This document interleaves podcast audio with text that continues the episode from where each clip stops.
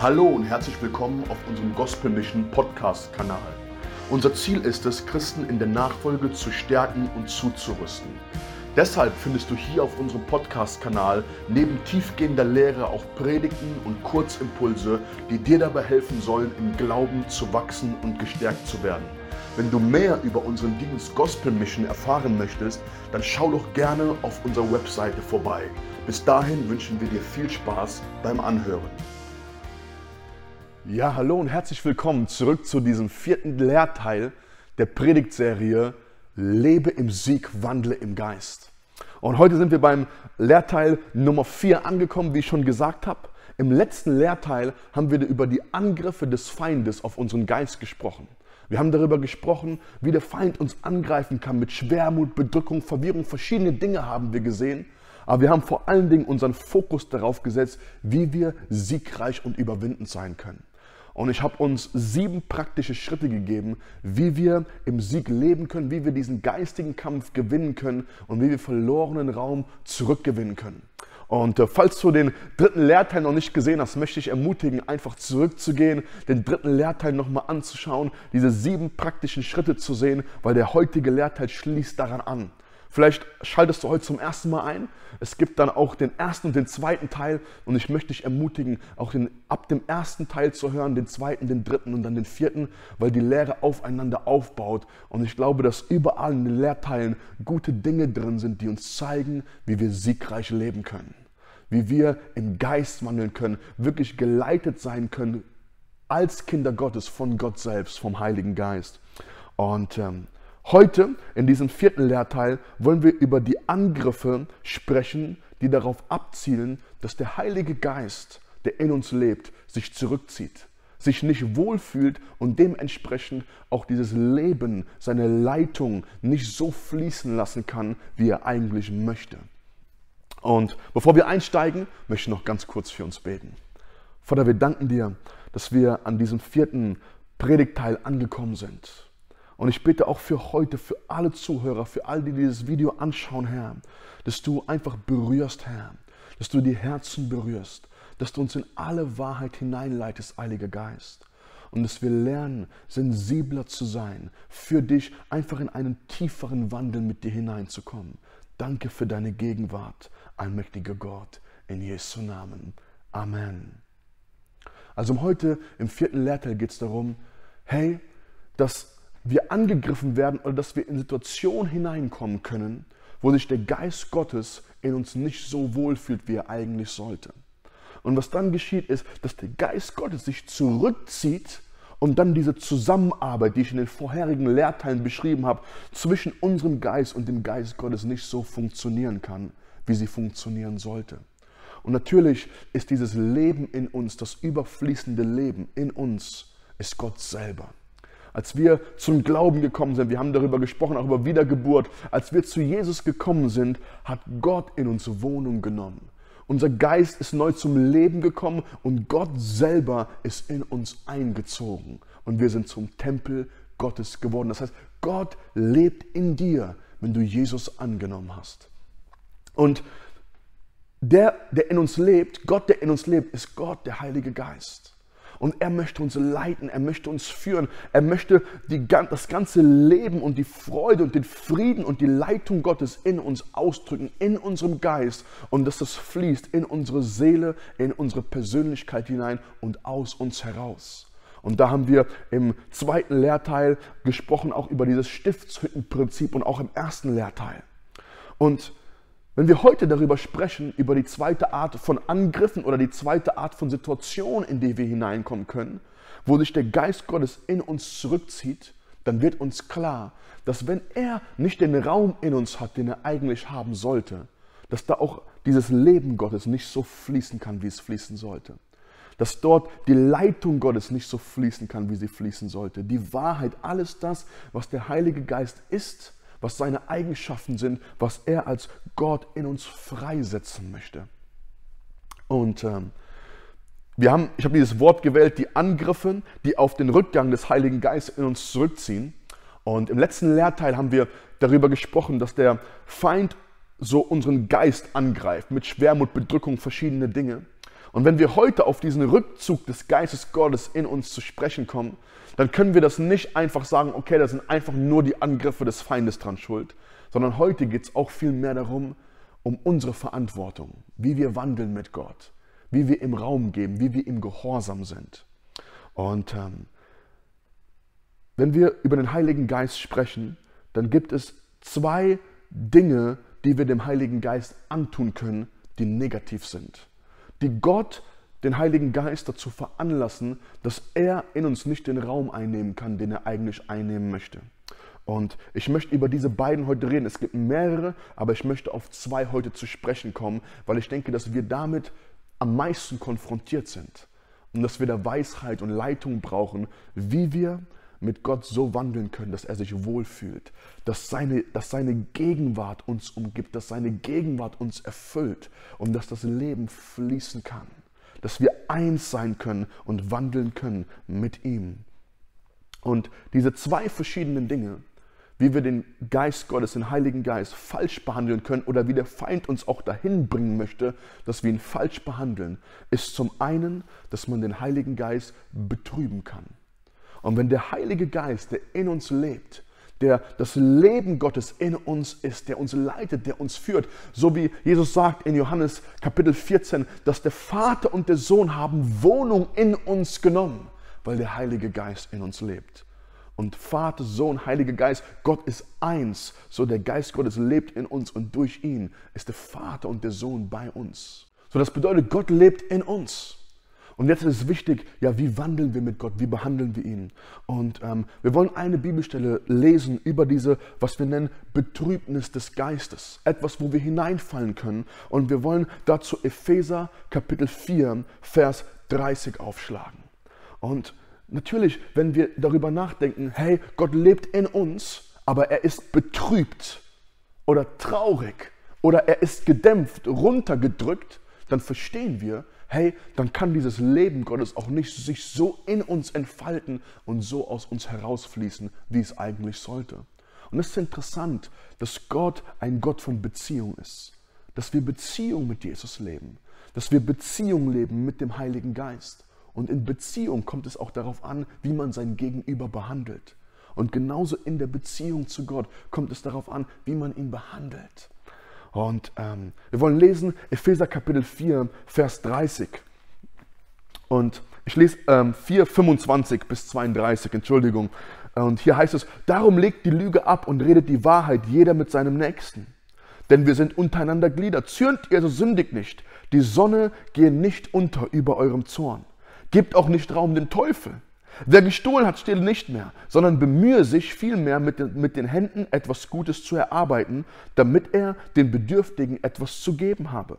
Kein schlechtes Wort soll aus eurem Mund kommen, sondern was gut ist, zur Erbauung, wo es nötig ist, damit es den Hörern Gnade bringt. Und jetzt hier drinnen in diesem, in diesem Text heißt es in Vers 30, und betrübt nicht den Heiligen Geist, Gottes, mit dem ihr versiegelt worden seid für den Tag der Erlösung. Und jetzt 31, alle Bitterkeit und Wut und Zorn und Geschrei und Lästerung sei von euch weggetan, samt aller Bosheit. Seid aber gegeneinander freundlich und barmherzig und vergebt einander, gleich wie auch Gott euch vergeben hat in Christus. So hier im Epheserbrief bringt Paulus ein, ein, einen interessanten Text zu uns. Er spricht über verschiedene falsche Verhaltensweisen. Er spricht darüber, ähm, in Lüge zu leben, nicht in der Wahrheit. Er spricht darüber, zornig zu sein und diesen Zorn nicht in den Griff zu bekommen, bis der Tag zu Ende ist. Er sagt, dass man so dem Teufel Raum geben kann. Er redet darüber, dass man nicht stehlen soll, dass man lieber den Bedürftigen etwas geben soll, dass wir nicht in Bitterkeit, in Wut, in Zorn wandeln sollen. Und mitten hierin hat er gesagt, hey, betrübt nicht den Heiligen Geist Gottes, mit dem ihr versiegelt worden seid. Betrübt nicht den Heiligen Geist, mit dem ihr versiegelt worden seid, aber der auch in euch lebt, weil wir sind sein Tempel geworden. Und ich denke, das ist so interessant für uns. Und hier geht es nicht nur darum, hey, dass wir angegriffen werden, aus diesem Leben im Geist rausgebracht werden. Und natürlich können wir dahin geleitet werden, dass wir Bitterkeit in unserem Herzen zulassen. Natürlich können Dinge in unserem Leben geschehen, wir können angefochten sein, sodass irgendwie Zorn oder Wut da ist. Aber hier geht es auch um unsere Verantwortung. Und Paulus sagt, hey, dieses Verhalten, nicht in der Wahrheit zu wandeln, zu lügen, dieses Verhalten, bitter zu sein gegen andere, zornig zu sein, hat eine Auswirkung, die nicht gut ist. Etwas, was wir nicht tun sollen, es betrübt Gott, den Heiligen Geist, der in uns lebt, der in uns ist. Er wird betrübt dadurch. Und ich habe für uns so eine kleine Wortstudie über dieses Wort betrüben gemacht. Was heißt das überhaupt? Ich meine, heute in unserem modernen Deutsch benutzt man kaum das Wort, hey, wenn du mit deinem Freund sprichst, sagst du nicht, hey, ich bin heute betrübt. Man sagt eigentlich, hey, mir geht's nicht so gut oder, oder, oder wie auch immer. Und deshalb habe ich einfach mal rausgesucht, hey, was, was bedeutet das überhaupt? Wenn Paulus verschiedene Arten von falschem Verhalten nennt, verschiedene Dinge, die wir in unserem Leben zulassen können, und er sagt, hey, durch diese Dinge betrübt dadurch nicht den Heiligen Geist. Und dieses Wort betrüben heißt aus dem Griechischen heraus lipeo, das ist das griechische Wort dafür und kann Folgendes bedeuten. Und jetzt lasst uns aufpassen. Es kann heißen, jemanden traurig zu machen oder zu betrüben. Und dieses Wort lipeo kommt von dem Wortstamm lipe. Und das heißt tiefer Schmerz. Also tiefen emotionalen Schmerz zu erfahren. Oder auch ernsthafte Traurigkeit, Betrübnis oder ernsthafter Kummer.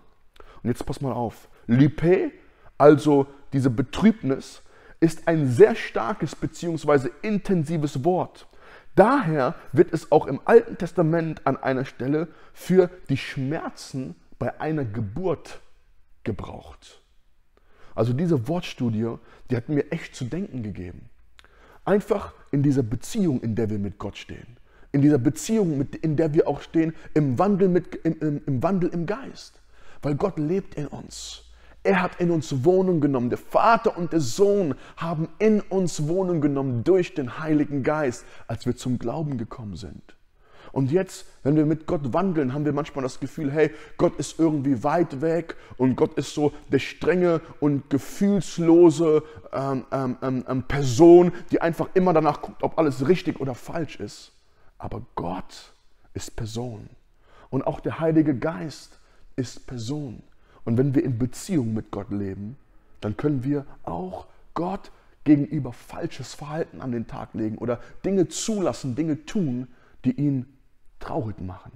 Und Paulus sagt hier, hey, tut das nicht, betrübt nicht den Heiligen Geist. Und dieses Wort betrüben heißt wirklich eine, eine, eine ernsthafte Traurigkeit oder Betrübnis oder Kummer in, im Leben einer anderen Person zu erzeugen. Oder einen ernsthaften emotionalen Schmerz.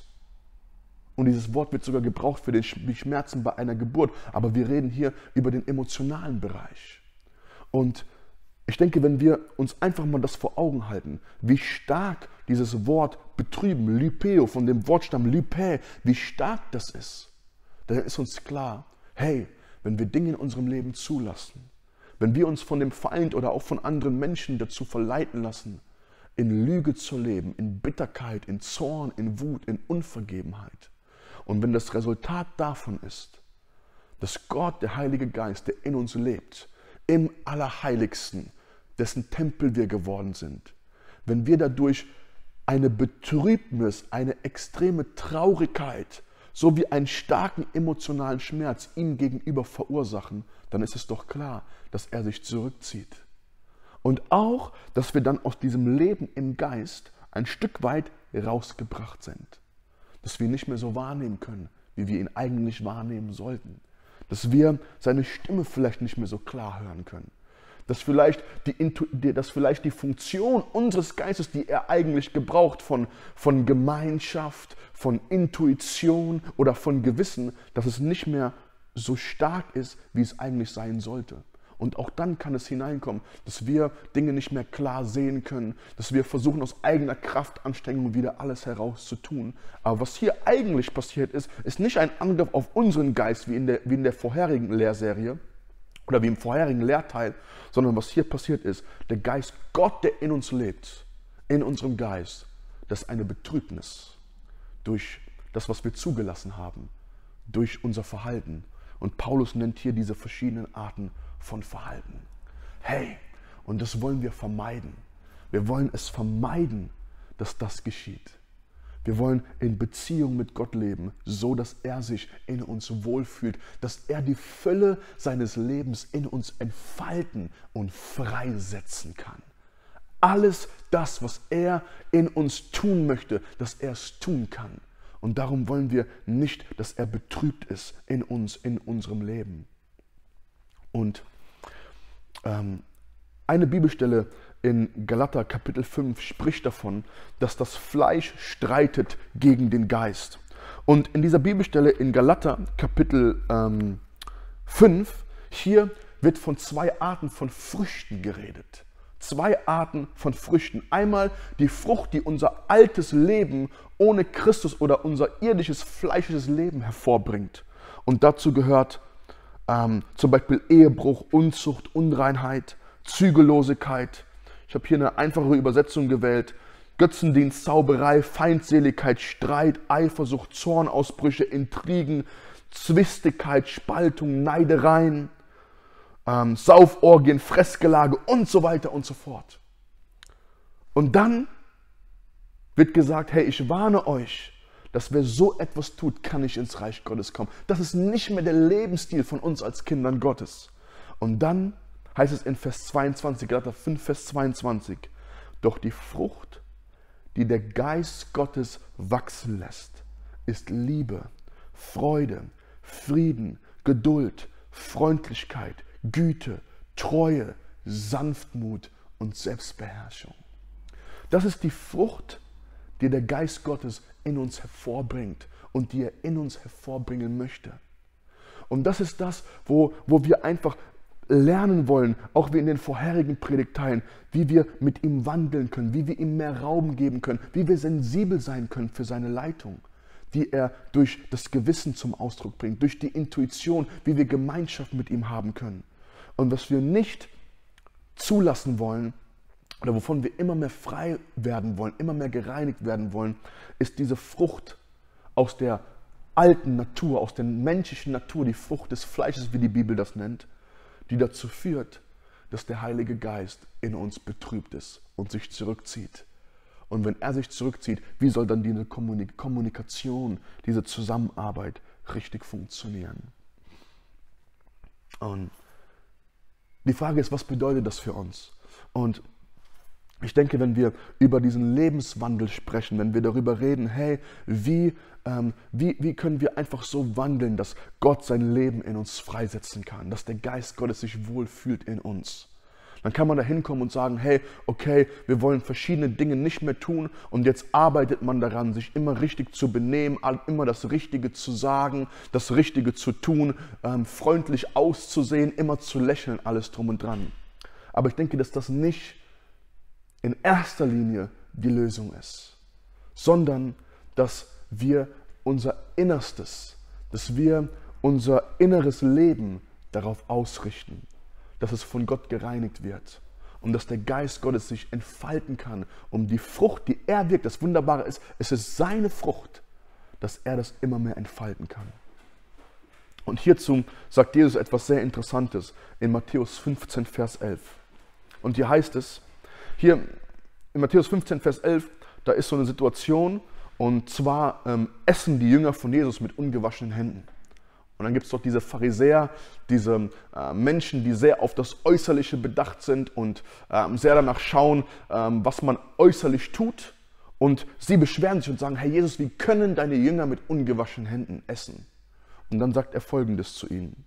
Nicht das, was zum Mund hineinkommt, verunreinigt den Menschen, sondern was aus dem Mund herauskommt, das verunreinigt den Menschen. So in anderen Worten sagt Jesus zu den Pharisäern, hey, das Problem ist nicht das, was von außen an uns herankommt. Das Problem ist nicht das Äußerliche in erster Linie, sondern das Problem ist das, was aus dem Mund rauskommt. Und hier meint Jesus das, was im Herzen ist. Das, was in uns ist, was im Herzen ist. Und eine andere Bibelstelle in Lukas 6, Vers 45, hier sagt Jesus, der gute Mensch bringt aus dem guten Schatz seines Herzens das Gute hervor. Und der böse Mensch bringt aus dem bösen Schatz seines Herzens das Böse hervor. Denn wovon das Herz voll ist, davon redet der Mund. Und hier sagt Jesus wieder, hey, weißt du, wenn etwas Schlechtes aus uns herauskommt, eine schlechte Tat, die Dinge, die wir gehört haben, zu lügen oder zu streiten oder was auch immer, dann ist das nicht in erster Linie das Äußerliche, was wir tun, sondern Dinge, die wir in unserem Herzen zugelassen haben, die wir in unserem Inneren zugelassen haben. Dinge, wo, wo wir wirklich vielleicht so eine Verschmutzung des Geistes sogar zugelassen haben. Und wenn wir jetzt darüber reden, den Heiligen Geist zu betrüben, dann können natürlich unsere Taten den Geist Gottes betrüben. Aber unsere Taten kommen eigentlich aus einer Betrübnis, die schon vorher anfängt. Und zwar in unserem Herzen. Und das ist, wo Gott möchte, dass wir darauf achten. Wenn wir ein Leben im Sieg leben wollen, wenn wir mit dem Heiligen Geist und von ihm geleitet wandeln wollen, dann müssen wir aufpassen, wie unsere innerste Haltung ist, wie die Haltung unseres Herzens ist. Wir müssen wachsam sein, dass wir nichts Falsches in unser Herz, in unser Innerstes hineinlassen, lassen, was Gott traurig macht, was ihn betrübt, was ihm Schmerzen verursacht. Und ich habe diesen, diesen Bereich oder diesen Teil heute ja genannt, die Angriffe, die auf den Rückzug des Heiligen Geistes in unserem Inneren abzielen. Und ich denke, natürlich kann das auch durch Angriffe geschehen.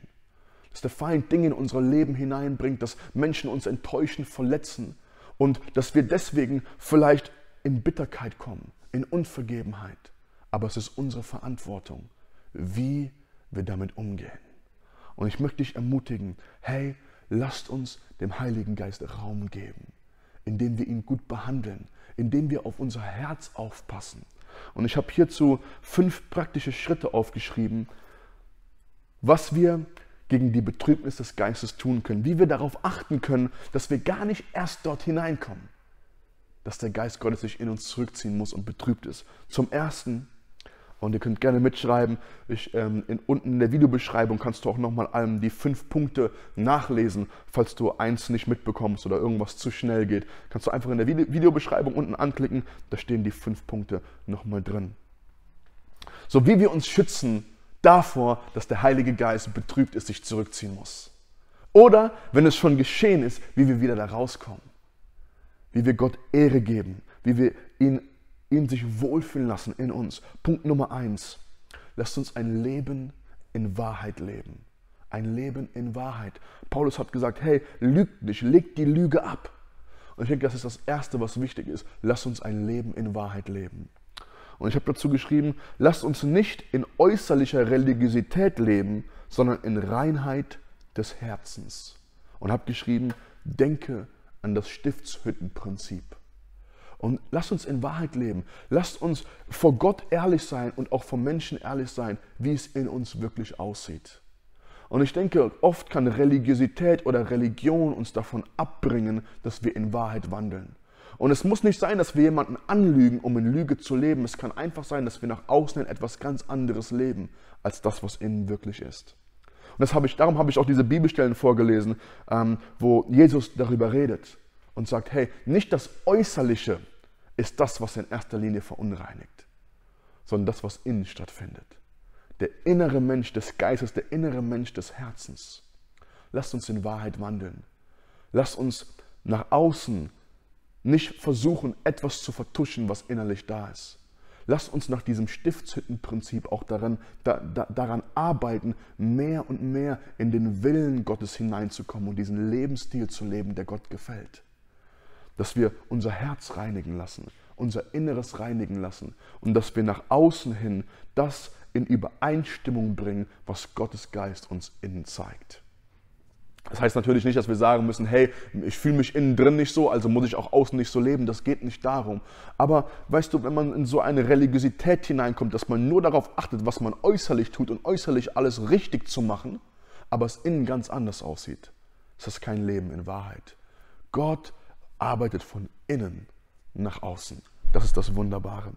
In ein, Punkt Nummer eins, in Wahrheit leben. Punkt Nummer zwei, ein Lebensstil der Buße leben.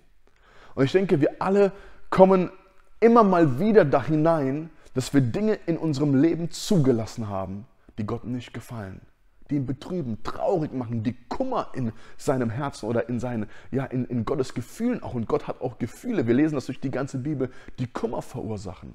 Und darum Punkt Nummer zwei, lass uns einen Lebensstil der Buße leben. Und nicht nur einmal um Vergebung bitten, ich denke, Buße sollte ein Lebensstil sein.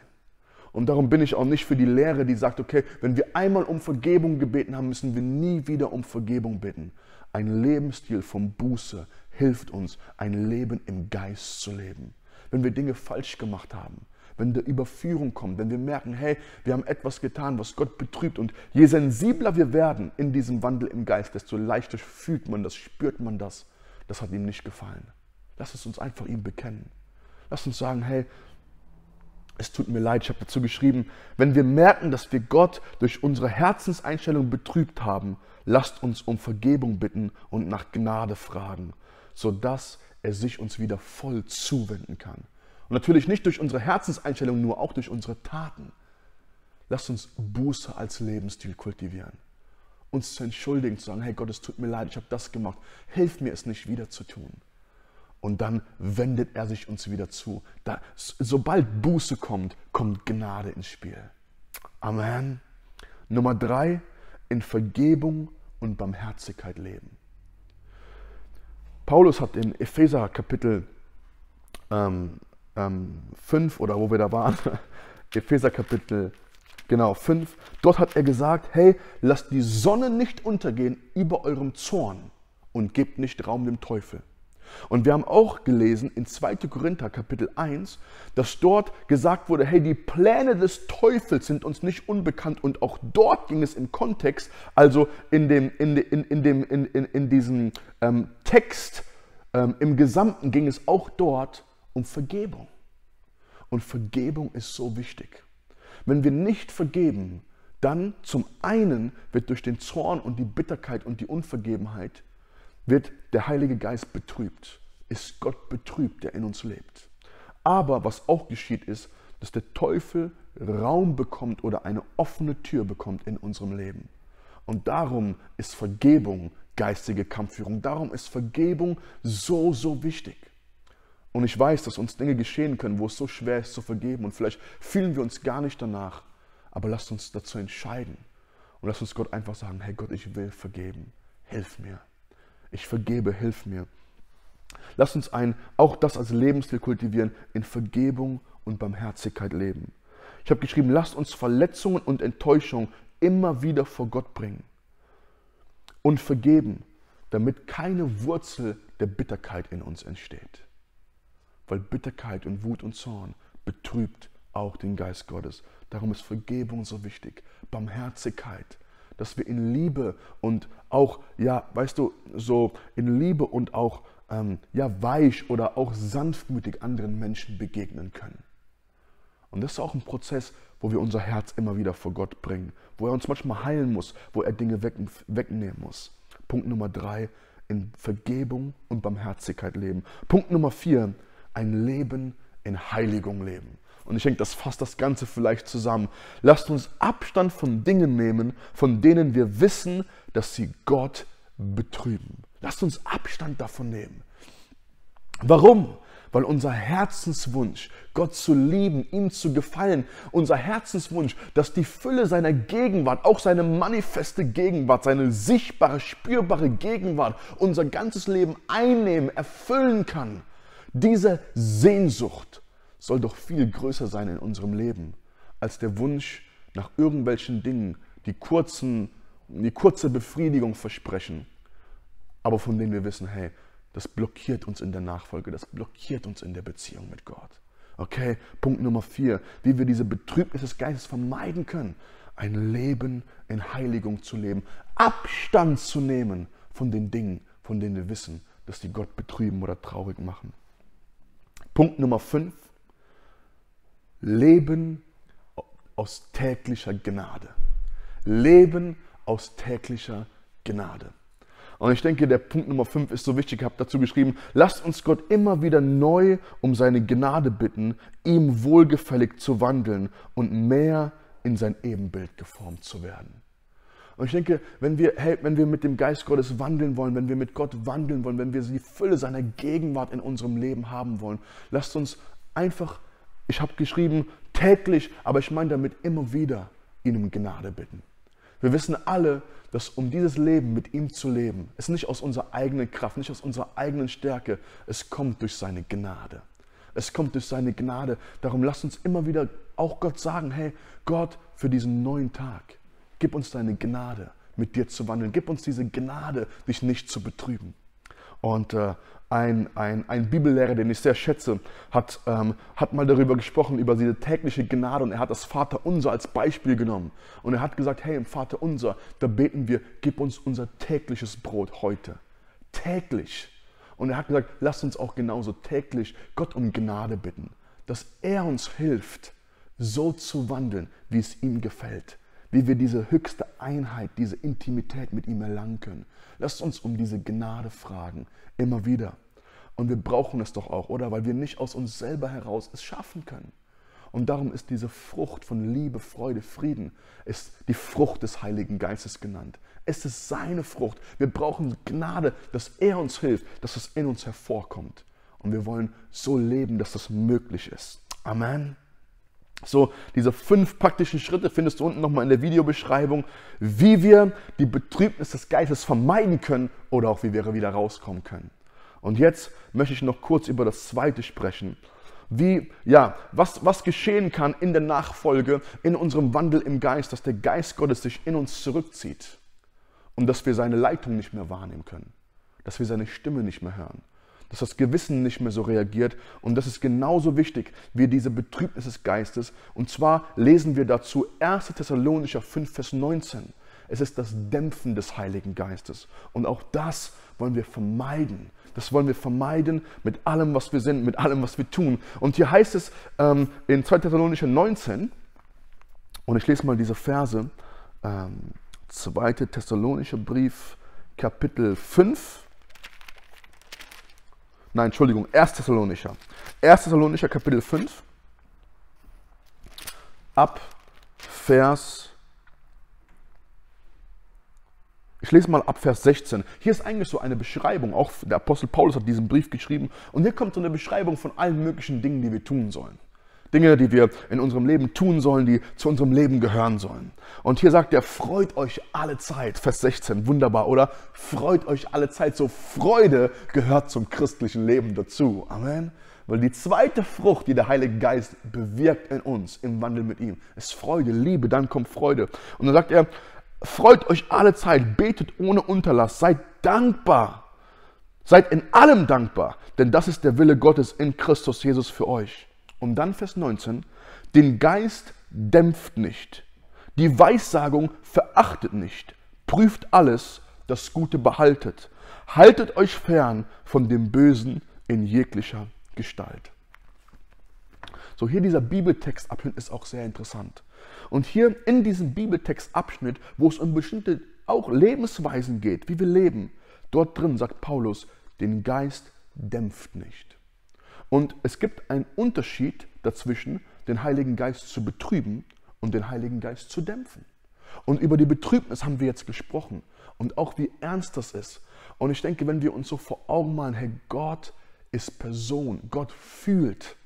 Gott ist nicht einfach nur weit weg und steht irgendwie, äh, natürlich steht er über allem, aber es ist nicht so, dass Dinge ihn überhaupt nicht berühren. Er ist irgendwie wie so ein Stein. Gott ist allmächtig, allwissend, allgegenwärtig. Aber Gott fühlt und wir können ihn traurig machen. Und wir haben gesehen, wie das geschehen kann. Aber wir haben auch gesehen, wie wir es vermeiden können. Und lasst uns in diesen fünf praktischen Schritten leben. Aber jetzt reden wir über das Dämpfen des Heiligen Geistes. Und da ist ein Unterschied. Weil das Betrüben findet statt durch eine, durch eine, durch eine falsche Lebensweise, eigentlich durch einen fleischischen, sündigen Lebenswandel, durch Dinge, die wir in unserem Herzen zulassen, Bitterkeit, Zorn, Wut, woraus eine bestimmte Art zu leben entsteht oder bestimmte Taten daraus hervorfließen. Aber das Dämpfen des Geistes ist etwas anderes. Und die heißt, den Geist dämpft nicht und direkt danach sagt er, die Weissagung verachtet nicht. Und ich habe hier auch eine kleine Wortstudie gemacht über das Wort dämpfen. Und aus dem Griechischen heraus sage ich euch nicht, wie das Wort heißt, weil das so kompliziert auszusprechen ist. Aber dieses Wort dämpfen kann übersetzt werden mit auslöschen, unterdrücken, also etwas runterzudrücken, etwas runterzuhalten oder auch zu verdrängen oder, ist auch interessant, zu behindern oder zu verhindern. Und man könnte so sagen, dass es ist wie eine nasse Decke auf ein Feuer legen und das Feuer langsam so zu ersticken. Und das ist sehr interessant. Und hey, wenn wir im Geist leben wollen, dann können wir es uns nicht erlauben, den Geist zu dämpfen, so runterzudrücken, wie man eine nasse Decke auf Feuer legt. Und wie geschieht dieses Dämpfen des Geistes? Und natürlich sind hier auch bestimmte Dinge, die wir tun sollen, aber für mich ist interessant, dass es heißt, etwas zu behindern oder zu verhindern. Und Paulus sagt hier, den Geist dämpft nicht, die Weissagung verachtet nicht. Und das Dämpfen des Geistes geschieht, indem wir das Wirken des Heiligen Geistes, sein Wirken, sein Arbeiten, sein Wirken unter uns, indem wir es verhindern, behindern oder ablehnen. Und ich denke, das ist auch eine sehr ernste Sache. Weil wie wollen wir im Geist wandeln? Wie wollen wir vom Heiligen Geist geleitet sein? Wie wollen wir, dass all sein Leben, all das Leben Gottes, all die Freude Gottes durch uns fließt, wenn wir ihn runterdrücken, wenn wir ihn behindern, wenn wir sein, sein Wirken verhindern? Und es ist doch so interessant, dass das Bild, was gebraucht wird in der Bibel oder eins der Bilder, das in der Bibel gebraucht wird für den Heiligen Geist, ist die Taube. Und so eine weiße Taube ist eigentlich so sensibel. Und es meint überhaupt nicht, dass der Heilige Geist schwach ist. Er ist Gott. Er ist allmächtig. Vater, Sohn und Heiliger Geist sind eins. Aber Sensibilität ist nicht gleichgesetzt mit Schwachheit bei Gott. Das ist das Wunderbare. Und hier zeigt es, hey, wir können ihn dämpfen. Und das heißt, dass der Heilige Geist, er drängt sich nicht auf. Er drängt sein Wirken nicht auf. Er schlägt nicht die Tür auf und sagt, hey, hier bin ich. Genauso auch in uns. Wir haben darüber gesprochen, wie unser Gewissen anschlagen kann, der Heilige Geist redet und jetzt können wir ihn runterdrücken. Und dann wird seine Stimme leiser, leiser, leiser. Und er ist noch da, aber wir nehmen ihn nicht mehr wahr, weil wir ihn abgelehnt haben. Und das ist eine sehr, sehr ernste Sache. Und ich denke, hier ist gesagt, den Geist dämpft nicht, die Weissagung verachtet nicht. Hier geht es um Prophetie. Hier geht es um eine der Manifestationen, die der Heilige Geist bringt. Eine der Arten und Weisen, wie er wirkt. Und zwar zum Beispiel durch prophetische Offenbarung, durch prophetische Rede.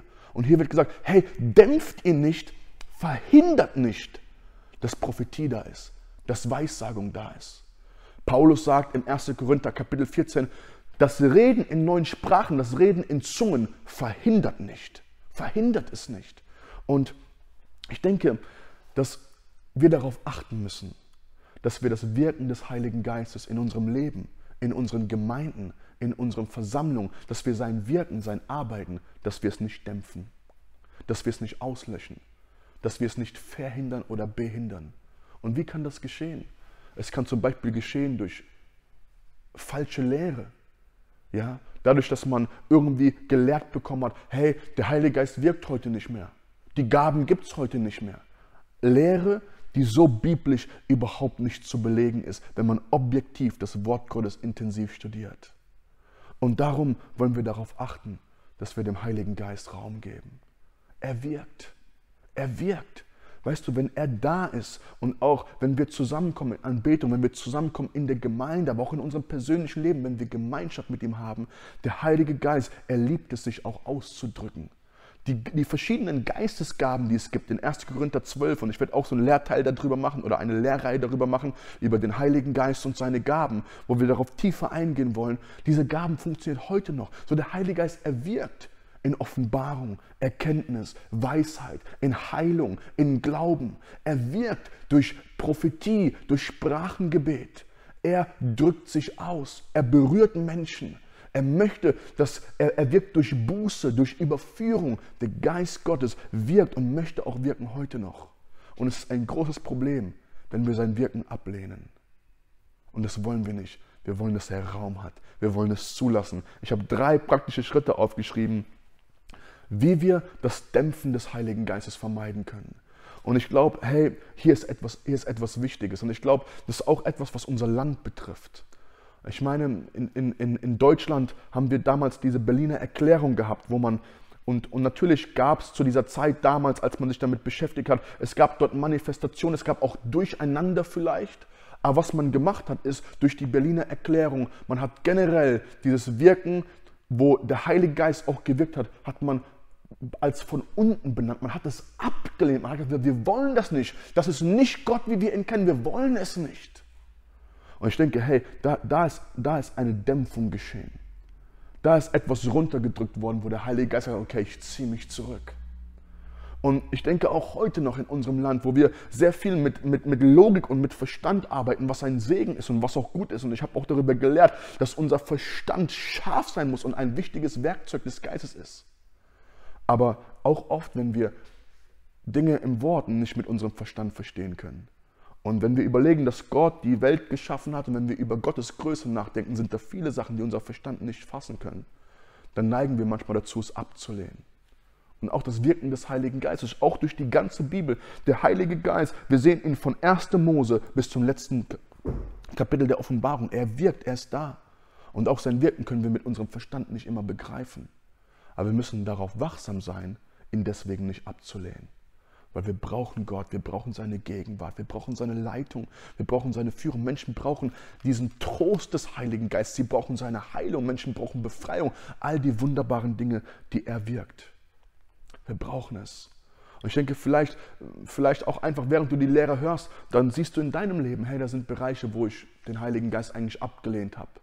Ja, vielleicht habe ich zu seiner Frucht zum Teil Ja gesagt, aber ich wollte seine Gaben nicht. Ich wollte sein Handeln nicht, ich wollte sein Wirken nicht. Alles das, was ich vielleicht nicht kannte oder was, ich nicht, was, was, was, was mir nicht verständlich war, habe ich abgelehnt. Ist nicht nur so, dass wir bestimmte Wirkungen ablehnen, sondern wir, wir, wir was, was dort geschieht, wir dämpfen, wir behindern, wir verhindern den, das Ausdrücken und das Wirken der Person, die hinter diesen Wirkungen steht. Und das ist Gott, der Heilige Geist. So ist so wichtig, dass wir das ernst nehmen. Ähm, wisst ihr, dass wir reden als Christen oft darüber, dass wir nichts aus unserer eigenen Kraft tun können, dass wir mit menschlicher Stärke keine, keine, keine göttlichen äh, Ergebnisse erzielen können. Und das ist so. Wir können kein Mensch zur Buße finden. Buße ist ein Werk des Heiligen Geistes. Wir können auch niemand heilen. Wir können keine Nation zur Buße führen. Wir können, wir, wir, wir können, es, nicht, wir, wir können es mit unserer eigenen Kraft nicht bewirken, dass da eine Ausgießung des Geistes stattfindet, dass Menschen zum Glauben kommen, dass Menschen geheilt werden, dass Menschen Jesus erkennen. Und das Ziel des Heiligen Geistes ist es immer, Jesus groß zu machen. Wo er wirkt, wird Jesus groß. Auch durch die Manifestation, durch die Wunder, durch die Gaben. Es muss Jesus groß werden. Nicht ein Mensch, nicht eine Organisation, Jesus selbst. Und wir brauchen es so sehr, auch in unserem Land.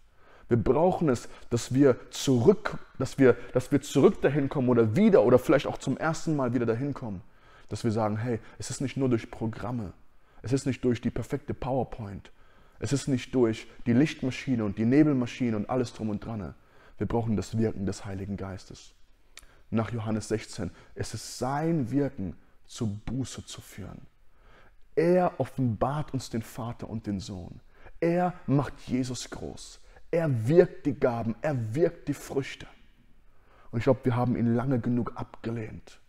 Und vielleicht ist auch Zeit, dass wir darüber Buße tun. Auch als Gemeinde, auch als Organisation oder persönlich. Wo wir gedacht haben, hey, hier wissen wir es besser.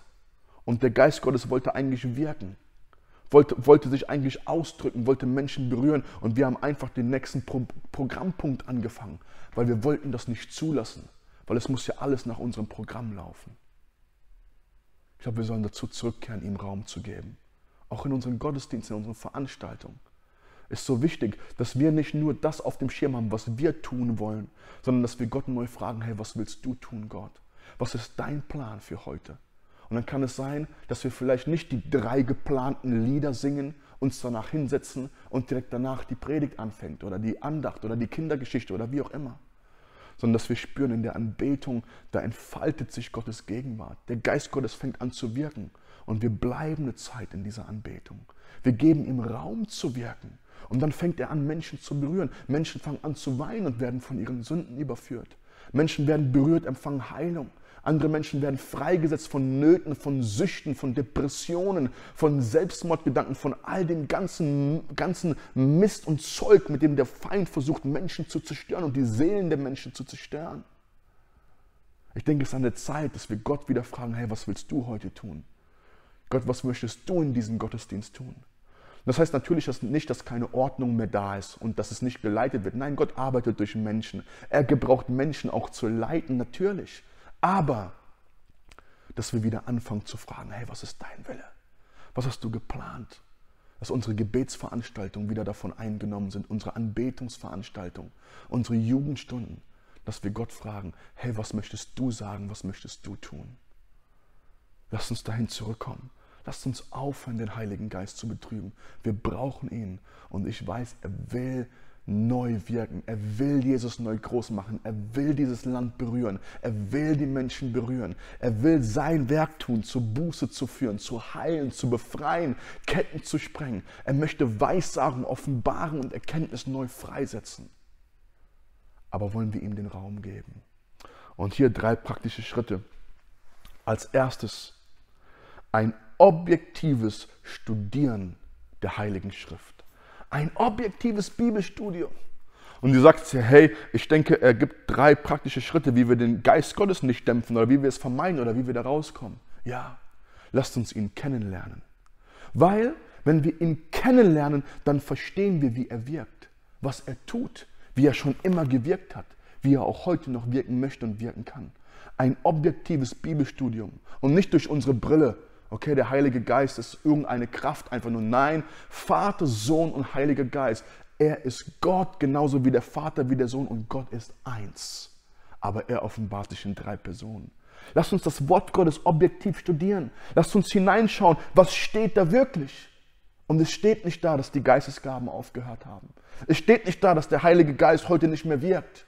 Nein, lasst uns intensiv die Schrift studieren und lasst uns schauen, wie hat der Heilige Geist gewirkt im Alten Testament. Wie hat er gewirkt in den Evangelien? Wie hat er gewirkt im, im, im, in den Briefen? Wie hat er gewirkt in der Apostelgeschichte? Was zeigt er in der Offenbarung? Und dann, wenn wir durch ein objektives Bibelstudium ihn kennenlernen, dann verstehen wir auch, wie er auch heute noch wirken möchte. Und dann fällt es uns einfacher, ihm Raum zu geben und es zuzulassen. Und es schützt uns auch vor Verwirrung und vor Verirrung, weil wir können die Art und Weise, wie er anfängt unter uns zu wirken, prüfen am Wort Gottes. Amen. Der Heilige Geist ist der Autor von diesem Wort. Er hält sich an dieses Wort. Und wir können die Dinge prüfen. Ist das im Charakter vom Wort Gottes? Ist das im Wort Gottes? Darum, wie wir verhindern können, wie wir aufhören können, auch den Heiligen Geist zu betrüben, ein objektives Studieren der Bibel. Lasst uns schauen, wie Gott schon zu Zeiten der Bibel unter seinem Volk gewirkt hat und sein Wirken anhand der Schrift kennenlernen. Und Gott, der sich manifestieren konnte durch einen brennenden Dornbusch, Gott, der einen Johannes auf der Insel Patmos in Visionen ent entrücken konnte, dieser Gott kann heute immer noch diese Dinge tun und er möchte es. Weißt du, Gott ist Person. Gott möchte nicht einfach, dass wir einen Kopf voll mit Wissen von ihm haben. Gott möchte in Beziehung zu uns leben. Und in Beziehung zu Menschen zu leben, heißt auch, dass da ein Ausdruck ist. Dass man einander sich ausdrückt. Weißt du, dass da eine Begegnung stattfindet. Es ist interessant in Johannes, Kapitel, ähm, in Johannes Kapitel 14, dort redet Jesus darüber, dass die Welt den Heiligen Geist nicht erkennen kann. Aber wir, die wir zu Gott gehören, wir erkennen ihn. Und dieses Wort, was dort für erkennen genannt ist, ist das Wort Ginosko. Und dieses Wort Ginosko ist nicht ein wissensmäßiges, vernunftsmäßiges Kennen, sondern es beschreibt ein intimes, tiefes Kennen. Ein Kennenlernen auch aufgrund von Erfahrungen. Herr, wenn du in Beziehung bist mit einem guten Freund, dann ist da Erfahrung miteinander. Man erlebt Dinge miteinander. Da ist ein Ausdruck. Gott ist ein Gott von Beziehung. Er ist nicht einfach nur wie unser Gegenüber, wie unser bester Freund. Er ist der allmächtige Gott, der Schöpfer der Himmel und der Erde, dessen Kinder wir geworden sind. Aber er möchte Beziehung mit uns. Und er möchte sich auch ausdrücken. Und er tut es heute immer noch, genauso wie in der Bibel. Gott ist kein stummer Gott geworden. Gott ist kein bewegungsloser Gott geworden. Gott ist auch nicht einfach sich zurückgezogen, lässt die Menschen alles machen. Nein, er wirkt unter seinem Volk. Sein Wunsch schon im Alten Testament, im Neuen Testament und was wir in Ewigkeit haben werden, ist, dass er in der Fülle unter seinem Volk wohnen kann. Und er will auch schon heute in der Mitte seiner Gemeinde wohnen und wirken und die Ehre bekommen und sich mitteilen. Punkt Nummer eins, ein objektives Studium der Heiligen Schrift, wie Gott gewirkt hat. Und wenn wir das studieren, dann werden wir manchmal erschreckt sein, was für Dinge der Heilige Geist getan hat, was für Dinge Gott getan hat.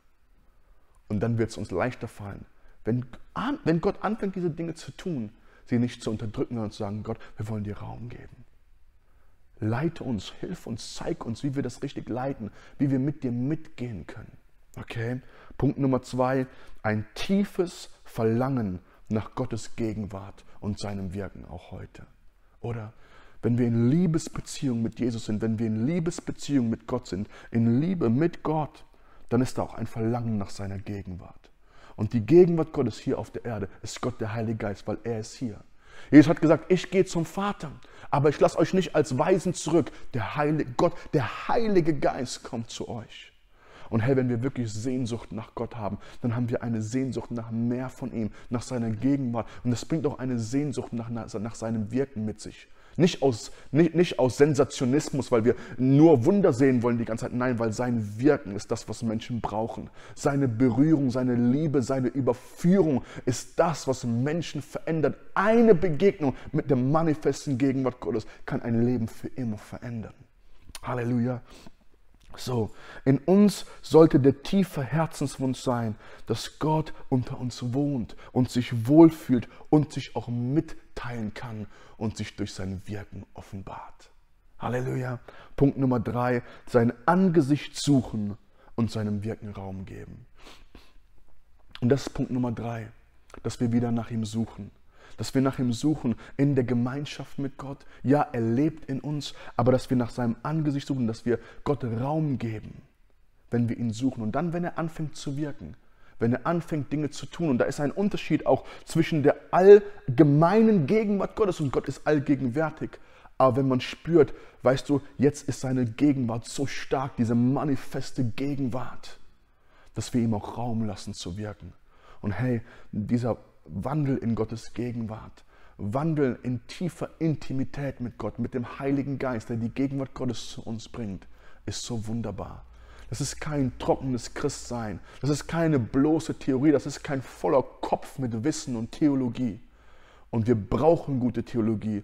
Es ist praktisch und lebendig gewordene Theologie. Es ist lebendig gewordenes Wort Gottes in unserem Leben.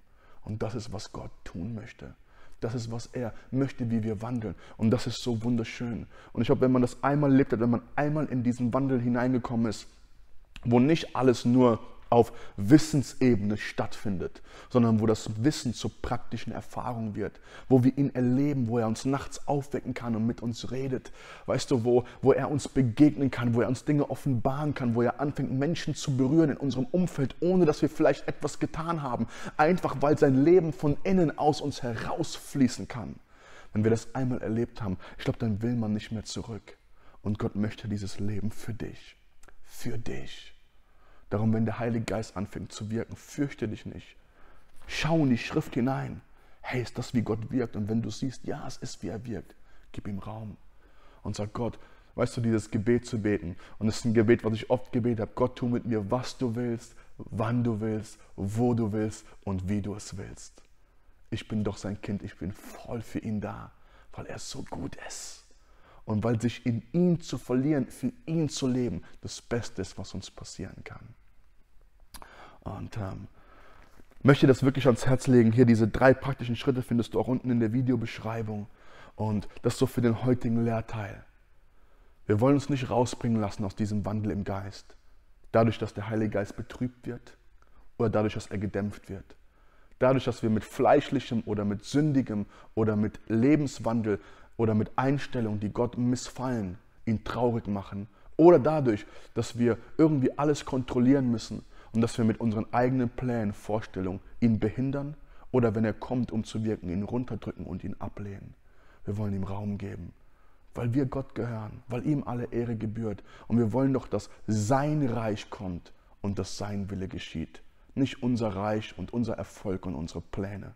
Sein Reich ist, was wir brauchen. Und ähm, möchte an der Stelle diesen Teil abschließen und ähm, möchte dich einfach ermutigen durch diese vier Lehrteile, die wir jetzt gehört haben. Ich denke, wenn du vielleicht einfach dir nochmal Zeit nehmen möchtest, in den ersten Teil reinzuhören, in den zweiten Teil, in den dritten Teil, es baut alles so aufeinander auf. Weißt du, ich denke, da sind wirklich Schätze drin aus dem Wort Gottes. Nicht einfach von mir, sondern wirklich aus dem Wort Gottes, die uns helfen, in diesem überwindenden Leben zu leben.